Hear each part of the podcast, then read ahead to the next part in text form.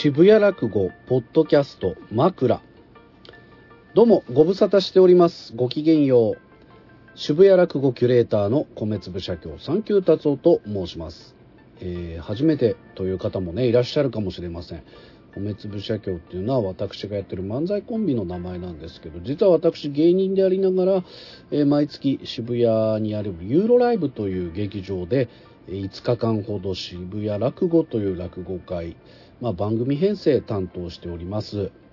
まあ、そういったことでですねあのプロモーションとしてこのポッドキャスト配信しているわけなんですけれども、まあ、最近不定期になっている。というのはですねあの初めてメールをするという方から2通届いたらこのポッドキャスト配信するというふうに言ってるんですけれどもなかなかメールが届かなくてですね、えー、しぶらく .gmail.com、えー、しぶらくの詩は SHI なんですけどね、えーここ最近はちょっとね途絶えておりましてあのちょっとどんなもんなのかなというところでなかなかこう配信する機会がなかったんですけれども。えーまあ、実はこの2月は9日からあの渋谷落語なんですが、えっと、昨年1年間渋谷落語を一番盛り立てて成長著しかったあ2つ目面白い2つ目賞というね渋谷落語大賞、えーこちらにえー三遊亭青森さん、あの受賞していただきまして、えーでまたさらにですね、あの若手の中でも、まあ、2つ目の中でも若手というね、えぐらいのキャリアの人たちの中でもあこの人は将来楽しみだなという楽しめいな2つ目賞という優秀賞がございます、えこちら柳家小舟さんという方が受賞なさいました。で12月には創作落語大賞「しゃべっちゃいなよ」という、まあ、あの大賞をね創作落語、まあ、偶数好きにやってる、まあ、今月もありますけれども、えその大賞を決める会でねグランプリに輝いた竜亭信楽さんというでこの渋谷落語大賞受賞者の会というのが2月の10日土曜日5時から7時の会にございます、まあ、オール2つ目の会でねえーどれくらいかという。で、あれ？今、3人しか言わなかったよね、とお思いの方もいらっしゃるかと思いますが、えーこの大賞受賞者の会、今回は渋谷落語大賞の三遊亭青森さんが、新作落語と古典落語2席上演ということで、えーまあ、このポッドキャストでもね、青森ファン増殖中だと思いますんで、えーぜひ見に来ていただければと思います。え初めてメールいたしますという方、ありがとうございます。えサンキュー達夫様、渋谷落語ご担当者様、初めてメールいたします。ラジオネーム、武将髭と申します。北海道在住の子育て中の30代男です。いや、ありがとうございます。いつもポッドキャストでの渋楽の配信本当にありがとうございます。家事や仕事での車移動の際に聞いております。私はかなりのポッドキャストヘビーユーザーなので、基本的に2倍速で聞いておりますが、渋楽の配信だけは必ず当倍速で聞いております。落語会もめったにないような地方に住んでいるので、二つ目の方々の落語が聞ける渋楽の配信は砂漠のオアシスのようにありがたい存在です。いや、嬉しいね。北海道どの辺なんでしょう？札幌はね結構やってますけどね落語会。札幌出るのにもね何時間もかかりますからね、えーさて今回は三遊亭青森さんについてお書きしたく筆を取りました。私は渋楽のポッドキャストで初めて青森さんのマイファーストラブを聞いてからマイファーストキスですね、えーすっかり青森さんのファンになってしまいました。あこれはね賛否両論うるさいっていうねピの意見と面白いという、え、3の意見結構真っ二つでしたけれども、えー妻にも普及したのですが古典は気に入ってくれたのですが 枕の配信や YouTube チャンネルの方でアップされている粗骨長屋には拒絶反応が出てしまったようでいまいちの反応でした、まあ、これが、まあ、あの青森さんの最大の魅力ですね。しかしこの年末年始に東京へ帰省した際に高田馬場ババンバで行われた青森さんの落語会に妻を誘って行きました。えー妻も青森さんの個展は好きになってくれていたので芝浜をやるということで快諾してくれました。いやすごい。札幌からわざわざ東京に来てね、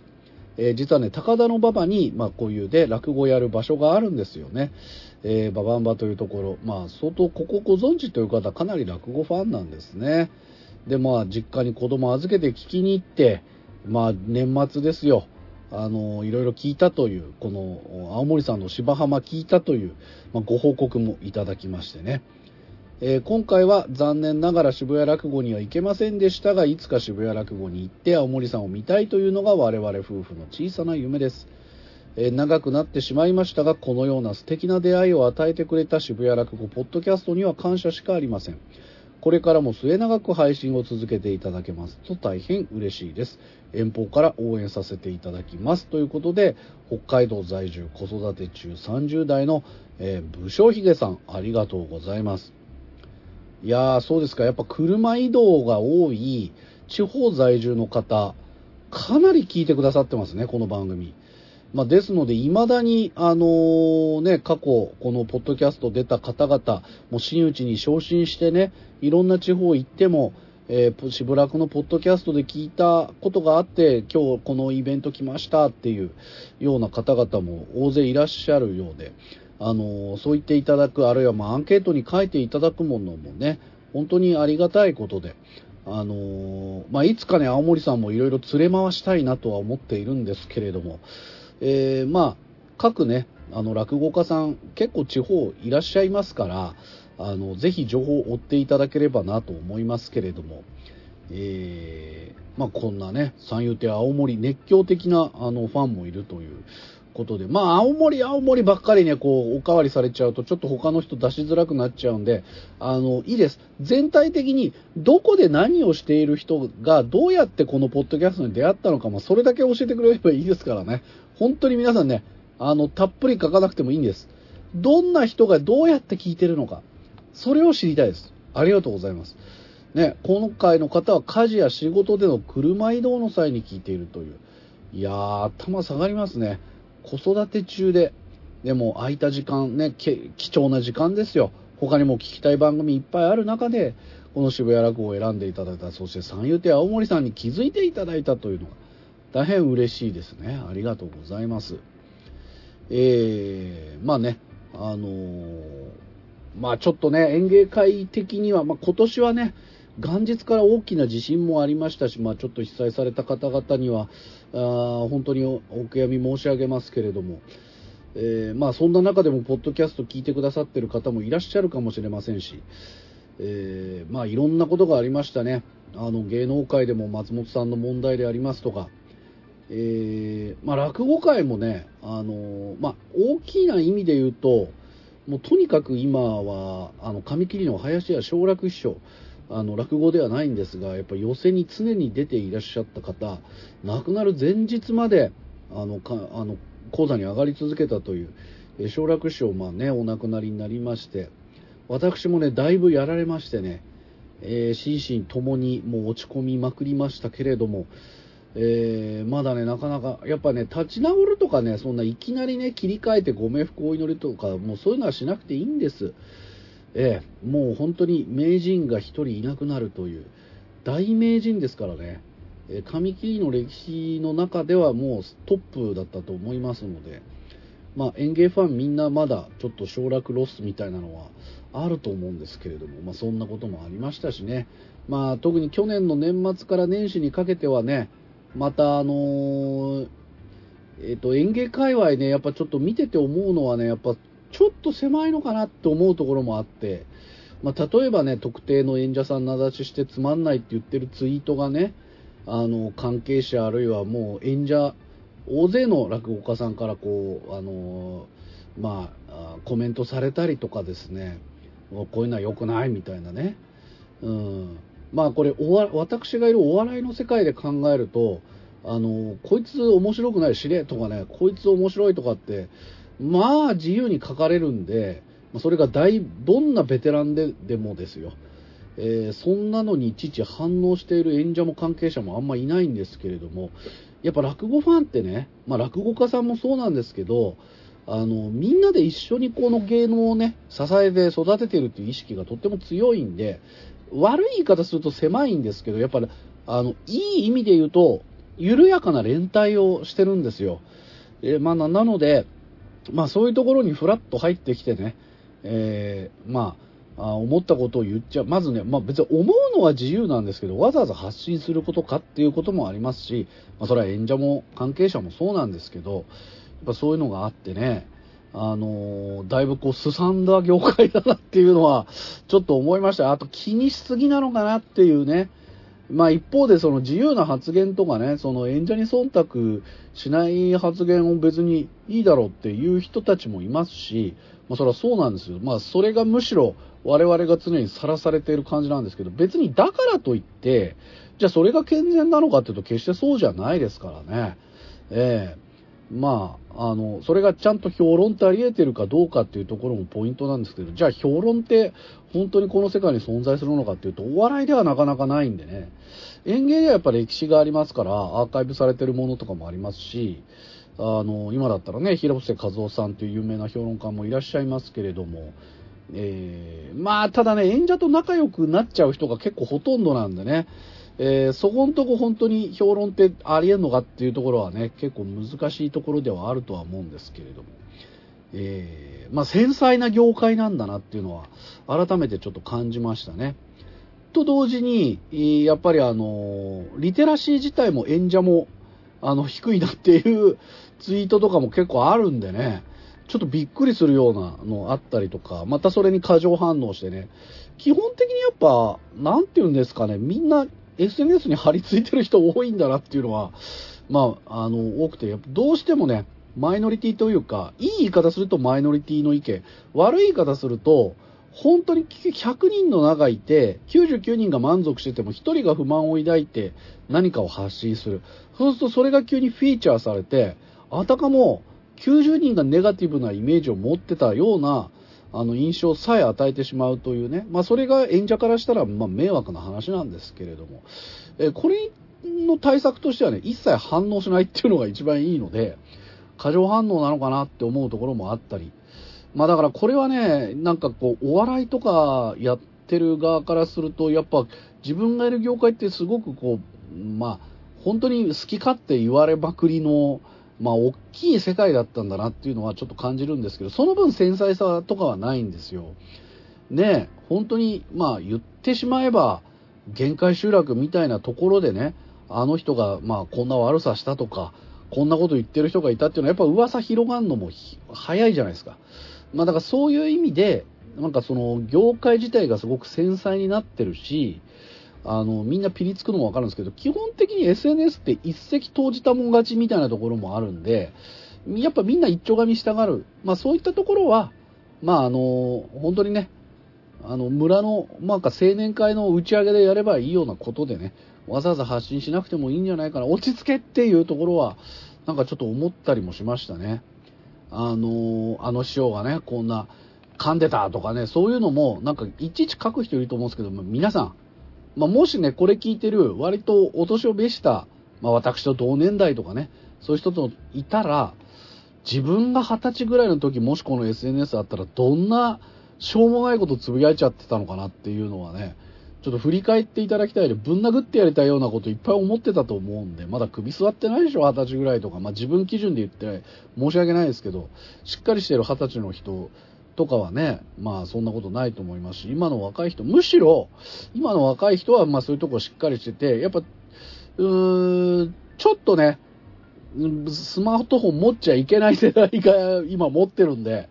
割とそういう人たちがで好きかって言ってるところもあるんで、まあみんな気にしすぎなのかなっていうところもありますね。えー、まあそんな事件もいろいろあったりもする落語会なんですけれども、えー、まあこの渋谷落語ではですね、あのー、本当にむしろこういう繊細な人も、あるいは初めて聞くっていう人も、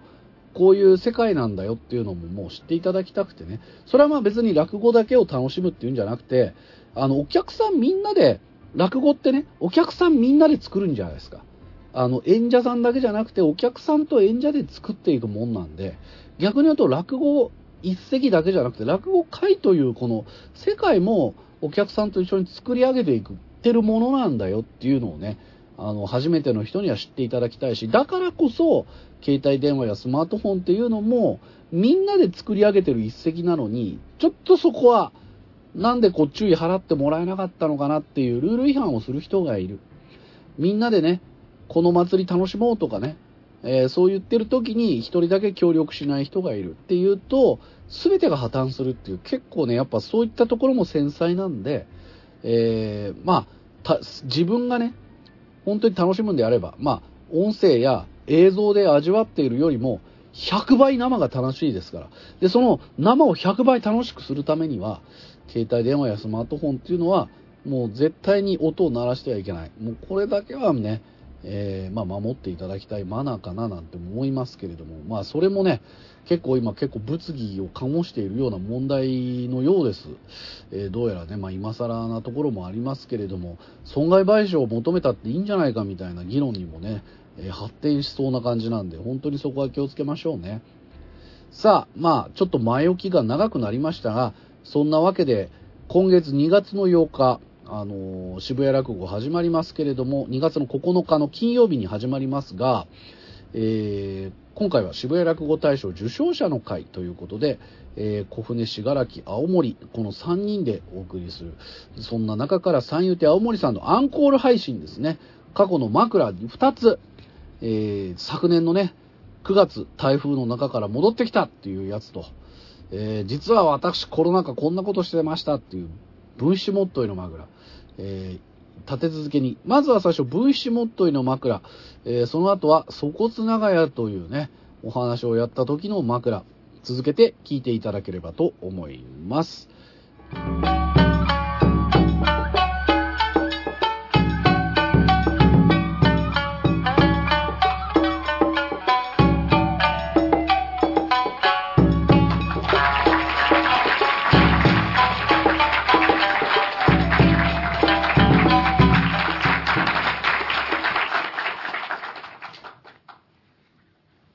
2023年4月17日今伝説の講座が始まろうとしてる。今夜伝説を作るのは誰か？俺か？いやそうじゃない。伝説を作るのはそう。もちろんあなたたちだ。これから伝説の作り方を教えようじゃないか。これから皆さん帰りがけにそれぞれ SNS などで、渋谷落語、伝説、この二つのキーワードを交えた文章を投稿してもらう。あるいは、落語仲間たちにテンション高めに、今日渋谷落語で伝説が起きたよと連絡をしてもらう。その際、どこがどうすごかったのか聞かれるかもしれない。その時には、いや、言葉では言い表せない。あれはあの場にいなければわからない。だからこそ伝説なのであるとそう言ってもらおうじゃないか。そうすればその噂が人から人へと駆け巡り、やがて伝説になり、そしてあなたたちは伝説の目撃者、生き証人ということになる。この時に、この後行われる俺の講座がひどかったりなんかしても、そんなことは何の問題にもなりゃしない。今ここにはいる全ての人たちが口裏を合わせれば伝説を作ることはできるんだ。もう一度言おう、伝説を作るのは俺じゃない。あなたたちだあ、どうも、サミット青森と言います。どうぞよろしく。口コミや噂の力というものは大変に大きいもので、落語界にこんなエピソードがある。2020年、コロナの影響で様々な落語会が中止を余儀なくされた。365日、ほぼ休まずに営業している寄席も例外ではない。落語家たちは最後の最後まで戦った。だがしかし、その回虚しく、寄席もついには休業が決定した。寄席が休業するということはどういうことか。日々そこで修行をしている前座たちや、縁の下で話し家を支えている、三味線のお師匠さんたちの仕事がなくなるということ。もしも彼らが、彼女らが廃業に追い込まれるような状況になったら一体どうなるか。それは落語界の未来がついえるということ。そこで一人の男が立ち上がった。その男は、我がき二つ目の落語家だった。彼は決してお世辞にも余裕があるとは言えない生活を送っていた。しかし、自分にできることは何か、前座お囃子のために何かできないかと考え行動した。ほんのわずかではあるが、ポチ袋にお金を入れ、給付金と称してそれを全ての前座お囃子に配った。落語界の将来のことを考えた、この行動は、男のお腹の男と言っていいだろう。今ここで彼の功績を称えたい。一体この二つ目は誰なのか、今ここで発表しよう。この二つ目こそがそう俺なんだよ。あ、どうも二度目になりますが、三遊亭青森テーマどうぞよろしく。おいおいおい。そんなこと自分で言うもんじゃないぞとお叱りの声が聞こえてくる。だけど、それじゃあ俺にも一つ言わせてくれ。誰も言わないんだから自分で言うより他にないだろうよ。しょうがないだろ、それは。え？確かに俺はね、え？前座に渡すときに、もしこれがこんな若手の二つ目が、え？そんなことをしたということはみんなに知れたら偉そうだとかね、なんか嫌な風に思われるから、これはもう誰にも言わないでくれと口止めをした。確かに言うなとは言った。でも、言うなということはこの世界においては、あの、これ言うなって言われたんですけど、実は、という枕言葉とともに、いい塩梅のところでもって話してくれということじゃないか。なぜそれがわからない？寄せ修行を何のためにしてるんだよ？この時のために、こういう時に空気を読めなくてどうするんだよ、先生とも俺は腹が立って腹が立って仕方がない。もう正直に話そう。そんなに本当に大した金額じゃない一人1000円だよ。え？一般の社会人の方からしたら笑っちゃうような金額かもしれない。しかし当時の俺は、二つ目で一年目。もう本当に仕事がなくて、救急とした生活をしていた。その中で、前座お囃子すべてを合わせて40人1人1000円、4万円という金を青森給付金という名をつけてみんなに配布した。いいか？その各寄せを回ってみんなに配布したその夜のことだ。俺は大家さんに電話した。あ、もしもしすいません。あの、今月の家賃待ってもらいたいんですけど、そうだよ。家賃を払うのと引き換えに俺は青森給付金を配布したんだよ。え？あのね、総資産を投げ打ったとでも言えようか。これはな、ビル・ゲイツに換算すると10兆円だよ。俺は、いいか、その10兆円の男気に対して何も思うことはないのか、千里元お前たちに流れている血は何色だと俺は腹が立って仕方ないよ。腹が立って、腹が立って仕方がない。確かに口止めはした。口止めはしても、どんどんどんどん噂が広がっていくというのがこの落語界。噂が瞬く間に広がって、業界内では、あいつこそ男の中の男だよと評判が上がり、そして、その前座どもの師匠たちは、いやー、うちの弟子がね、困った時に助けてくれて、ありがとうと、コロナが明けたらいくつか仕事がもらえるだろう。いや、でも、そんなことになったらな、気を使わせちゃって悪いなと思っていたけど大丈夫、そんなことは一度もなかった。ただの一度もな。なぜか、前座たちが俺との約束を固く守り、この三遊亭青森男の中の男列伝を誰にも広めなかったから、誰か一人ぐらい、口の軽い前座がいないもんかねビル・ゲイツさんで10兆円をもらっておきながら、誰にも言わないなんてことがありますか？俺には信じられない。いや、コロナ禍において、その類の噂が落語でちっともないわけではなかった。誰々師匠がこんなことをした、あの師匠があんなことをした、そんなことがいっぱいあった、噂が飛び交った。しかし、その噂というのは大概売れている真打ちのものだった。そらそうだよ。売れている真打ちのすることは規模が大きい。いや、コロナ禍だけじゃない。あの時俺はあの真打ちに助けられたとか、あの時あの真打ちは男気を見せたとか、大体は売れている真打ちを褒めたたえる話だよ。え？だけどね、よく考えてみてくれよ。売れている真打は、そらさ、少しぐらい金使ったって、驚くことはねえだろな自分がセーフティーゾーンにいるならさ、自分の身に危機が及ばないなら、いくらだって俺だって施しできるよだけどな、だけどな、引き換えに、それ、それに引き換えこの俺はどうだおい。コロナでどうなるかわからない。明日死んでしまうかもしれないというのに、10兆円という金を全体に無償で配ったんだよ何なんだよすげえだろ、俺は、本当に。え？それなのによ、前座たちは、え？俺に何の恩も感じず、のうのうと生きてやがる。だから落語家は信用できねえっつってんだよ。え？え古典ばっかりやってる連中はよ、普段は江戸情緒だとか、粋だとか人情だとか言ってるくせに、みんなが困ってる時には我関せずで、見て見ぬふるで、え知らん顔だよ。一体何なんだよ。え自分だけが可愛いのかよ。江戸っ子って何ですか？江戸っ子って何ですか？もちろん例外もいる。とにかく、落語家は信用ならない。そこであなたたちにお願いしたい。この話を、それとなくいろんなところで話したい。それとなく。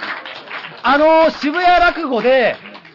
こんなこと、まあ、言わないでくださいって言ってたんだけど、青森さんって実はこんなことしたらしいよと、それとなく口コミで広げていってほしい。この場合 SNS を使ってしまうと、なんか嘘くさいしややこしいことになりそうなので、口コミでじわじわじわじわ広げていってほしい。わかるわかるよこれが格好悪いことだってのは重々承知だけどもね、格好悪いことだというのは分かっていながらも、かっこいい俺がいたということを知ってほしい。いや、もしかしたら、現代においてそれはかっこいいことじゃないかもしれない。自分の身を削って他人のためになんて、もしかしたら時代遅れでダサいことなのかもしれない。それでも、ただの格好つけだっていい。俺は精一杯格好つけて生きていきたいんだよ。精一杯格好つけて生きていきて、みんなからバカだと思われようと。たった一人でいい。たった一人でいいから、ああ、あの人バカだな。だけど、あんなバカに俺もなりてえと、そう思ってくれる奴が現れればそれでいい。かっこいい男になりてえな。おいな、な、何をしてんだおいえ？待って待って待って。何をしてんだこの野郎？話してください。話してください。私はね、この橋から飛び降りるんです。バカ野郎。なこと言われて話せるかよおい。何をしてるんだこっちへ降りてこいってんだよな、な、な、何をするんですあなた？痛いじゃありませんか。怪我でもしたらどうするんです？何を言ってんだこの野郎。怪我するどころじゃねえよ。え？この橋からおめえ飛び降りたらおめえ死んじまうじゃねえかい。その格好を見るってとおめえおたなもんだな。どうして身投げなんかしようとしてんだい？私は、横山町の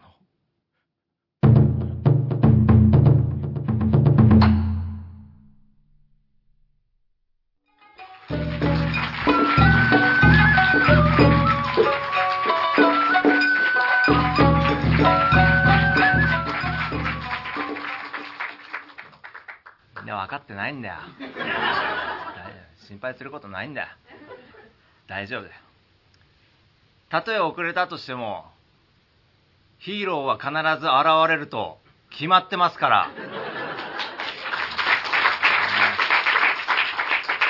とは言いつつね。俺今日こう来る予定じゃなかったんだよな。あのー、まあ説明最初から説明するとまあ、昨日高知へ行って、まあ、今日の昼過ぎまで高知にいたと、ね、で東京ではね台風の影響で雨がすごいということも。まあ前々からね少し前ぐらいからまあ大体この日にかかるんじゃないかっていう予測が立っててね。昨日の夜寝た時点でまあこれはまあ明日休みだろうと。うん思ってたんだよね。だからまあ、一応まあ、空港に着いて、割と早めに空港に行ってね、でまあ、結婚になりましたというのを聞いて、はあ、やったぞと。あやよくやってくれたと思って。で、まあ、あの渋谷落語側に電話をしてね、いや、すいません。ちょっと、まあ、あの飛行機の方がえー、出ないということで、まあ今日はちょっと、あのー、いけなさそうで、ね、えー、ああ、そうですか、それはもう台風でね、まあこっちも今すごい雨が降ってて、えっと、今どこにいるんですかって言われて、まあ高知なんですけど、ああ、そうですか、ちょっと待ってください。あの新幹線が出ていて、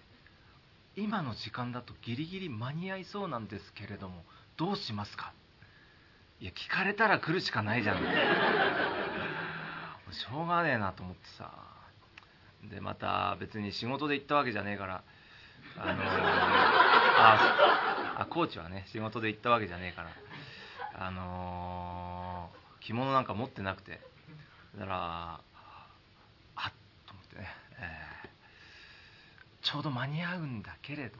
あの時間的にあの渋谷には間に合うんですけどちょっとねあの着物を持ってなくてでまあうちが遠いんでうちまで行くと間に合わない時間になっちゃうんですよね。すいません。みたいなねこと言ったら「ああそうですか。ちょっと待ってください」5分後。あのマントさんがあの鈴本演芸場にいるんですけど昼席終わりにあの渋谷来てくれるんですけどもその時にあの前座さんからあの着物を借りて来られるそうなのであのそれ使っていただくわけにはいきませんか？言われたら着るしかないじゃない。ね。えだからまあ見ての通り前座の着物です。でまああの旅じゃなくて靴下だよ。あの捨ててこなんか履いてなくて水野のねハーフパンツ。これ昨日俺がホテルでこれをこれを履いて寝ました。寝巻きだよ寝巻き。それで、ね、上がってるというまあ乱暴なもんでね。いやまあしかしね本当にねでもまああのー、本当にそういう意味ではね周りに助けられこうしてね、えー、上がることができたという非常にありがたいなと思う一方でねあのやっぱりすごいなと思うのはねあの前座のマントあいつはすごいね。あのただねこうやってじゃあこれ持ってきますよ。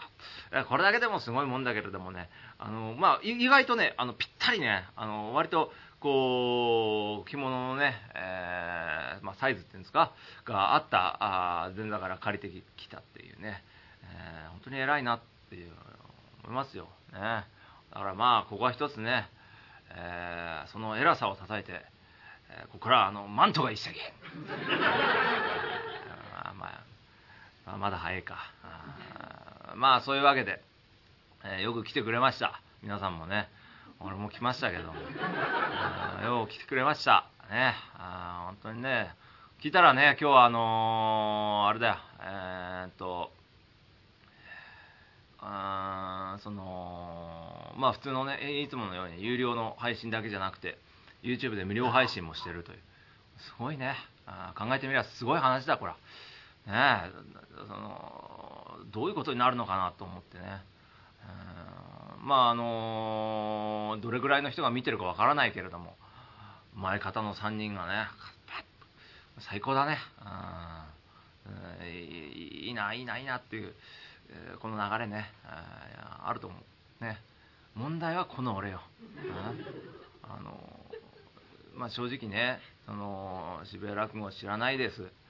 え、初めて知りました。ああ名前聞いたことあるけど行ったことありませんっていう人がね多く見てると思う。中にはねいや私あの、落語詳しくなくてあのどなたかちょっと最後に鳥の方ねどなたか存じませんけどもすいませんなんて人もいるかもしれない。大丈夫。詳しい人でも俺のことは知らないから それがねあのねここに座ってるってのがねやっぱり渋谷落語って感じがするしますね。うんだからそのまあこれも一つの PR だからね。うんいろいろと選択肢はあるわけ。例えばね一之輔師匠だとか白山愛さん。こういったところを鳥に持ってくりゃねその名前でね本当の人気者だ。ねその名前でもってあちょっと見てみようかなって今よりも増えたと思う多分ね。だけどもねその今日の並び見てよね。これがこのメンバーが渋谷落語なんだよ。そういう感じするでしょ。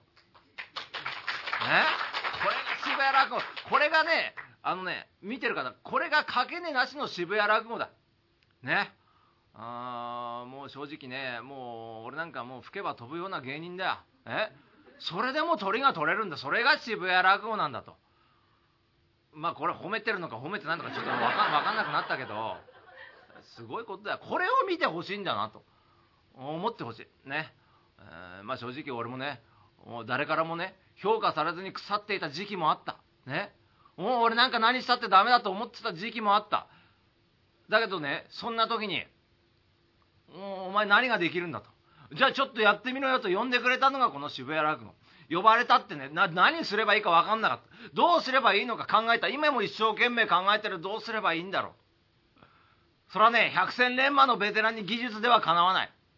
と言ってねエリート街道を歩んできたようなホープ若手のホープたちにはやっぱり真っ向勝負じゃかなわない。俺に何ができるんだろうか。俺に一体何を伝えることができるのだろうか。一生懸命考えた。努力した。つまずきながらもねなんとか前進しようと努力し続けた。その結果俺はここに座ってるわけ。まあつまりねな何が言いてかってことなんだけども今一つここではっきりとここで言おうじゃないか声高々に宣言させてもらおうじゃないかと。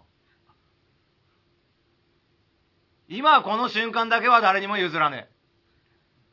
俺が渋谷落語だ。俺こそが渋谷落語だ。そこんとこよろしく。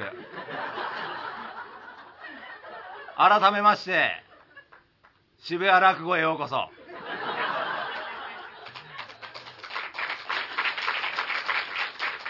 あ、どうも、三遊亭青森と言います。どうぞよろしく。かっこいいだろう。自分でもそう思う。ちょっと前までサボろうとしてた人間のセリフじゃないわ。本当にそう思うな。あまあ、とにかくさ、あのー、だから何も喋ること考えてなかったんだよ。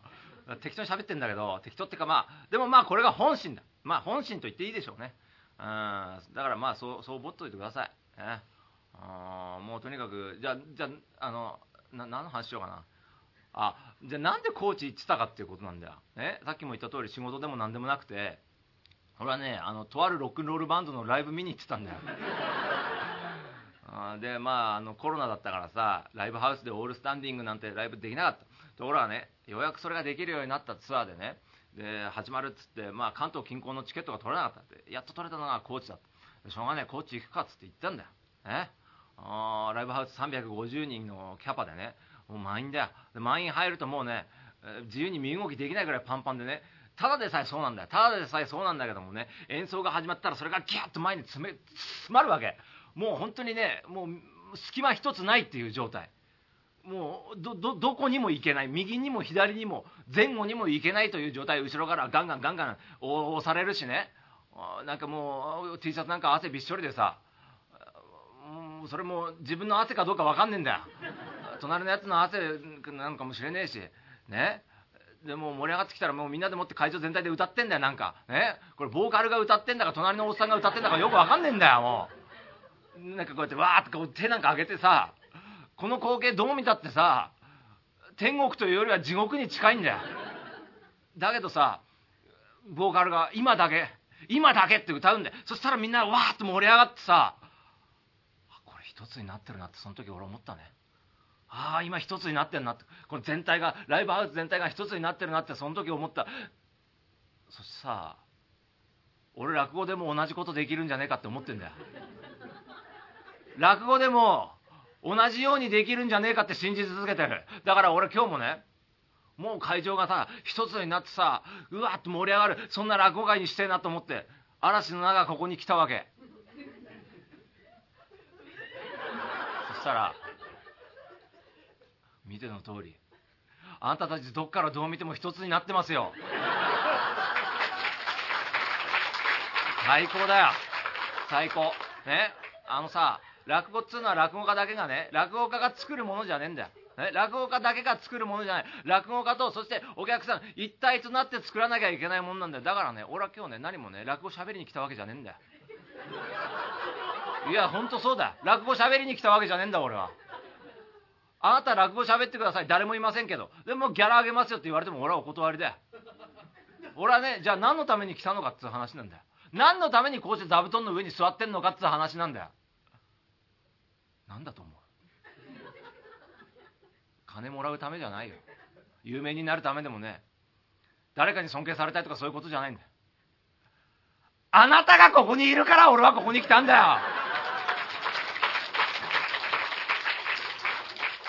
あなたの笑顔のためにここに来たんだよ。あなたの笑顔を見たいから。あなたの笑顔を見たい。あなたもあなたもあなたも。あなただってそうだよ。みんなの笑顔のために俺ここに来たんだよ。俺はね、落語喋りに来たんじゃない。落語を聞いてもらいに来たんだよ。だからね、落語を聞いてもらって、みんなが笑顔になってくれればそれで満足。もう何もいらない。ああ、今日最高だったなっつって、崖を戻って、ああ、今日最高だったなっつって着替えてさ、まあちょっとばかりのギャラもらって帰るだけなんだけど、これはくれるというものを俺は断らないよ。くれるというものは断らない。だけど、もし今日楽しかったら、もし今日楽しいなと思ったら、また来てくれ。いつか来てくれ。明日でもいい。来月でもいい。1年後でも5年後でも10年後でもいい。いつでもいいからまた渋谷落語に来てくれ。俺たち待ってるからいつまでも待ってるからあなたたちが来るのをいつまでも待ってるから 今日の俺はちょっぴりロックンロール仕方ない仕方ねえよな昨日の今日だからな、えーまあとにかくね一席やるけども。まあそこでねもともと渋谷落語っていうのはね俺はねあの2つ目になってからまああのー、1年に1回喋っちゃいなよっていうね新作落語のネタ卸しの回でまああ来るぐらいだったんだけどもこれがね2021年の11月かな。早起き落語っていうね、まあ、コーナーコーナーっていうか、まあ、会がねその時間帯がの会を始めますっていうその第1回目に呼ばれたんだよね。ななんでか分かんないけどもね。でその時にやったのが確か首提灯かなんかでね。で一月明けて翌2022年の1月からあのーまあ今日まあまあまあそれこそ今日までだ。あのー連続で毎月出させてもらってる。だからもう二十何ヶ月連続で出させてもらってる。本当にありがたいんだけども。まあねあのーさっきも言ったようにね毎回何やろうかなって悩むわけ。どうしようかなって。今月どうしよう。まあ来月かな。来月どうしようとか、まあ、今月どうしよう。今回どうしよう。毎回毎回悩むわけ。そこでね今日もね悩んだ。何しようかなと思って。だから今日はねその悩んで悩んで第1回目となる2022年1月にやったネタやろうかなと思ってる。まあつまりこれはね俺が最初にねぶつこの渋谷落語でぶつけたネタだよ。今までねその1回もね同じネタやったことないんだよね。あまあ喋っちゃいないでやってあのなんかチャンピオン大会みたいなので同じネタやったっていうのはあるけどね。そうそうそうじゃないやつはもう今まで全部ネタ変えてきたんだけども今日あえてねやっぱ YouTube で配信してまあこ渋谷落語って何なんだろうって知らないっていう人もねえー見てると思うからあえてねそのね名刺代わりとして俺がね選んだ一席をねぶつけてやろうかなと思ってる。それじゃあ行こうか。それじゃあ行こうか。お待たせしました。それでは聞いていただきましょう。三遊亭青森でそこつながやです。どうぞよろしく。あの何ですか？えっ、とこの辺をこう歩いておりまして。ななこなんか見るとこのようにあの人人だかりができてましたからななななんだろうなと思ってかかき分けてこう、ま、真ん中まで来るとああんたいました？ええ。あんた一体あのだだ誰なんです？あいやだだ誰あの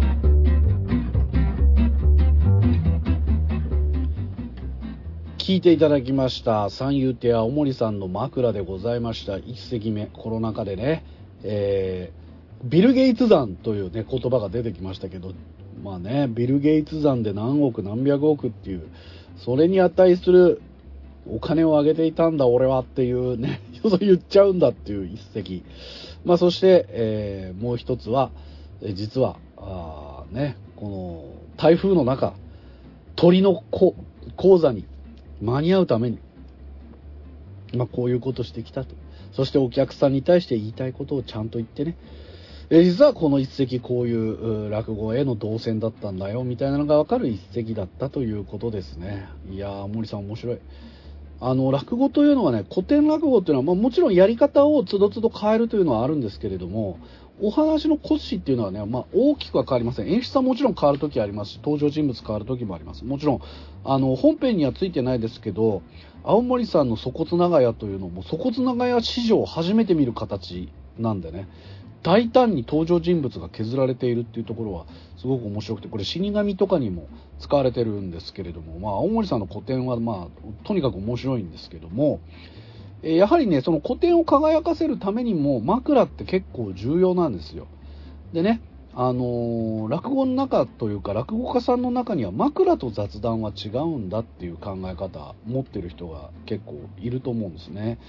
えっと、ただ時間を稼ぐための雑談なのか話にちゃんとつながるためのまあ枕なのか。でもちろんこの枕の部分というのは今現在この時代を一緒に生きてる人しかも今日自分がこの会場に来てこの人を見に来たっていうそのお客さんにあ今日この会来てよかった。音源じゃなく生で見れてよかったっていうこの感動を与えてくれるのが実は青森さん。うんだと僕は思ってるんですよね。あのーまあ、もちろん、ポッドキャストを聞いてて、青森うるさいな、音が大きいよって思う人もいるかもしれませんが、これ劇場で聞いてください。特に青森さん、渋谷落語に今一番力入れてくれてると思います。今ね、落語界の2つ目、本当に忙しいです。土日なんていないです、東京に、ほとんど。えー、スケジュールはね、真打ちよりも忙しい。え、やっぱり便利に使われる部分もあります。え、なんですけれども、そうなるとね、やっぱ出る回出る回、もう毎日何らかの落語会があるっていう人もいる。で、どの回も告知しなきゃいけない。大事な回ってどこなのかっていうのが分かんなくなっていく。もちろん自分の独演会あるいは二人会なんかもね、企画するところありますけれども、えー、今自分が一番力を注ぐべきはここという場でありたい。渋谷落語はね。えー、なかなか今そういう状況にはありませんが、えー、しかし、三位手青森さん、今こうして渋谷落語に全力投球してくださっております。ぜひ、この2月の10日、渋谷落語大賞受賞者の会、絶対に後悔させません。柳家小舟さん、竜亭信楽さん、三遊亭青森さん、えー、この3人を見に来ていただければと思います。2月は9日から13日まで。2月の9日、もう初日から立川寸志の落語基礎演習小金持ち編、そして20時から22時は創作落語大賞喋っちゃいなよ配信もございます。そして今月は2月の12日に、快楽亭ブラック師匠発案の英国密航聞く会ということで、講談、浪曲、落語で英国密航というね、えー、その昔イギリスに密航した日本人がいたという、えー、このお話がまあ講談や浪曲にもなってるんですけどもね、えー、この落語バージョンと全部のジャンルで聴き比べようというこんな企画はもう多分二度とないんじゃないかなという回2月の12日月曜日の夜にあります。また2月の10日の夜8時からはおしゃべりドクターの会配信。2月の13日火曜日平日の6時9時6時7時は団吉イリュージョン、えー、まあ、桃井師匠と団吉さんですね。その他今月は10、11、12と3連休でございますのでお昼の2時からと4時の回そして、え、5時から7時の回と2公演ございます、え、日曜日は11時から12時半の早起き落語もございますのでぜひ足を運んでいただければと思います、えー、さあもう1通読みましょう。サンキュー達夫様演者の皆様スタッフの皆様こんにちは。いつも楽しい放送ありがとうございます。初メールをさせていただきます。私は長野県でリンゴ農家をしております。リンゴ畑の草刈りなどをしながらポッドキャストを聞いてニヤニヤと笑っています。玉川大工さんで浪曲を知りまして、最近では YouTube で浪曲を聞いています。近々用事があって東京に行きますので、渋谷落語の公演に合わせて東京に行こうと思います。ということで、えー、こちらの方、ありがとうございます。うわ長野でリンゴ農家ですか。あの実はね知り合いの芸人に松尾アトム前発出所っていうのがいてでこの松尾くんが、えーと、長野県の、えー、松川というところでね、えーと、下稲ですね南信南の信州で南信の松川というところでりんご農家やってます。あの美味しいりんごジュースを送ってくれたりとかもしますけれどもね、まあ、長野県大きいところなんで、えー、どちらでりんご農家なさっているか分かりませんが本当に肉体労働、えー、外でね、まあ、天気にも左右されますし夏は暑い、えー、まあ、そんな中でもこのね農作業しながら音声聞いてくださっている本当に嬉しいです。こういうメッセージをいただけてこのポッドキャストをやっててよかったななんて思います。そして興味の幅が広がっていってねえ、浪曲聴いてくださってるというのも大変嬉しいです。浪曲、楽しいでしょ？えー、もうね、あの、本当京山講師若師匠とかね、僕はイエス玉川さん大好きなんですけれども、イエスさんはなかなか YouTube にアップされてないのかな？わかんないですけど、広沢虎蔵だけじゃない。もちろん渋谷落語に出てる大福さんもそうですし、えー、玉川七福さん、ね、その師匠の福太郎師匠、えー、もう本当にさあ高子師匠とかね、えー、もういろんな師匠もいますんで、えー、ぜひ浪曲も楽しんでいただければと思います。この方2月の渋谷落語には来られるのかな、えー、玉川大福さんご出演でございますのは、えー今月2月はですね、えー最終日の最終公演の鳥でございます。2月の13日火曜日、8時から10時、えー雷門音助さん、林家菊丸師匠、竜亭小痴楽師匠、鳥が玉川大福先生でございます。どうぞこちらの方もお楽しみ。今日はたっぷり聞いていただきましたね。だいぶ時間が空いてしまいましたけれども、まあ、あのーね、